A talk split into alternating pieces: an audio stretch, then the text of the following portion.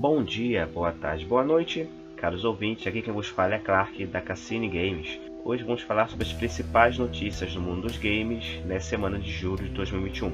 Então vamos lá. Os jogos com selo PlayStation Hits tiveram um aumento anteriormente era R$ 79,90 e passaram para R$ 99,50.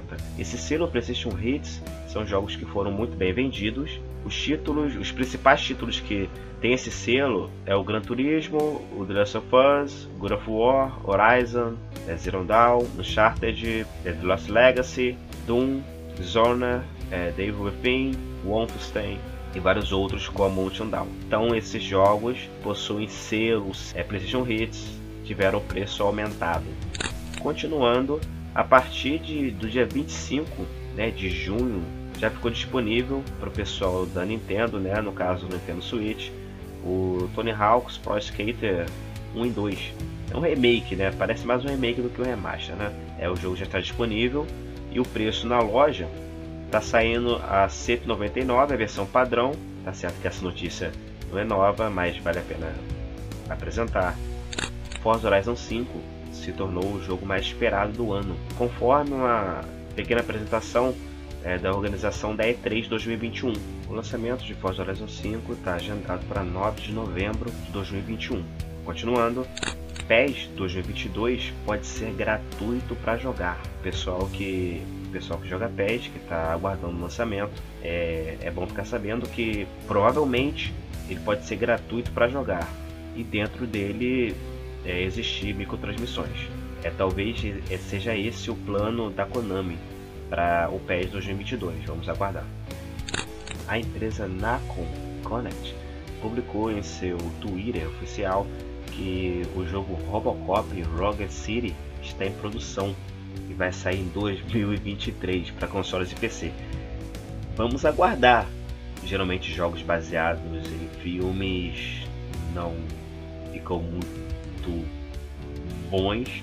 Porém, a empresa argumenta que não vai ser um jogo baseado em filme, né, apenas no personagem. Vai ser uma história original. Vamos aguardar para ver que bicho que dá.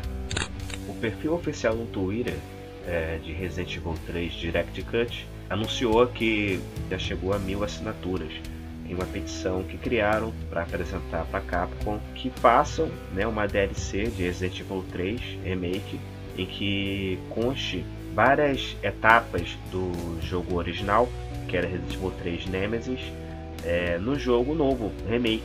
Né? O remake de Resident Evil 3, ele bastante curto, e era esse justamente o problema de Resident Evil 3. O, problema, o único problema de Resident Evil 3 é que ele era curto demais, e a Sony conseguiu diminuir ele no remake. Então essa petição ela visa pedir para a Sony, quase que implorar, para poder era disponibilizar uma DLC em que os fãs possam jogar o Resident Evil 3 em uma outra versão, uma versão mais expandida.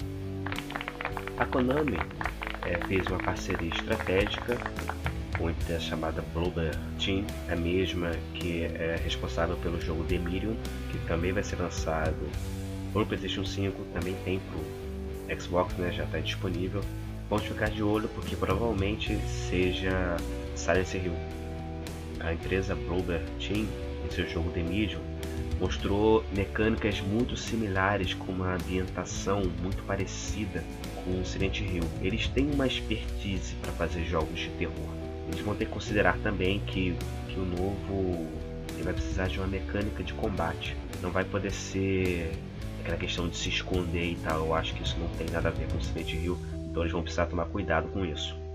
Então, gente, por hoje é só. Muito obrigado por estarem ouvindo. Tchau.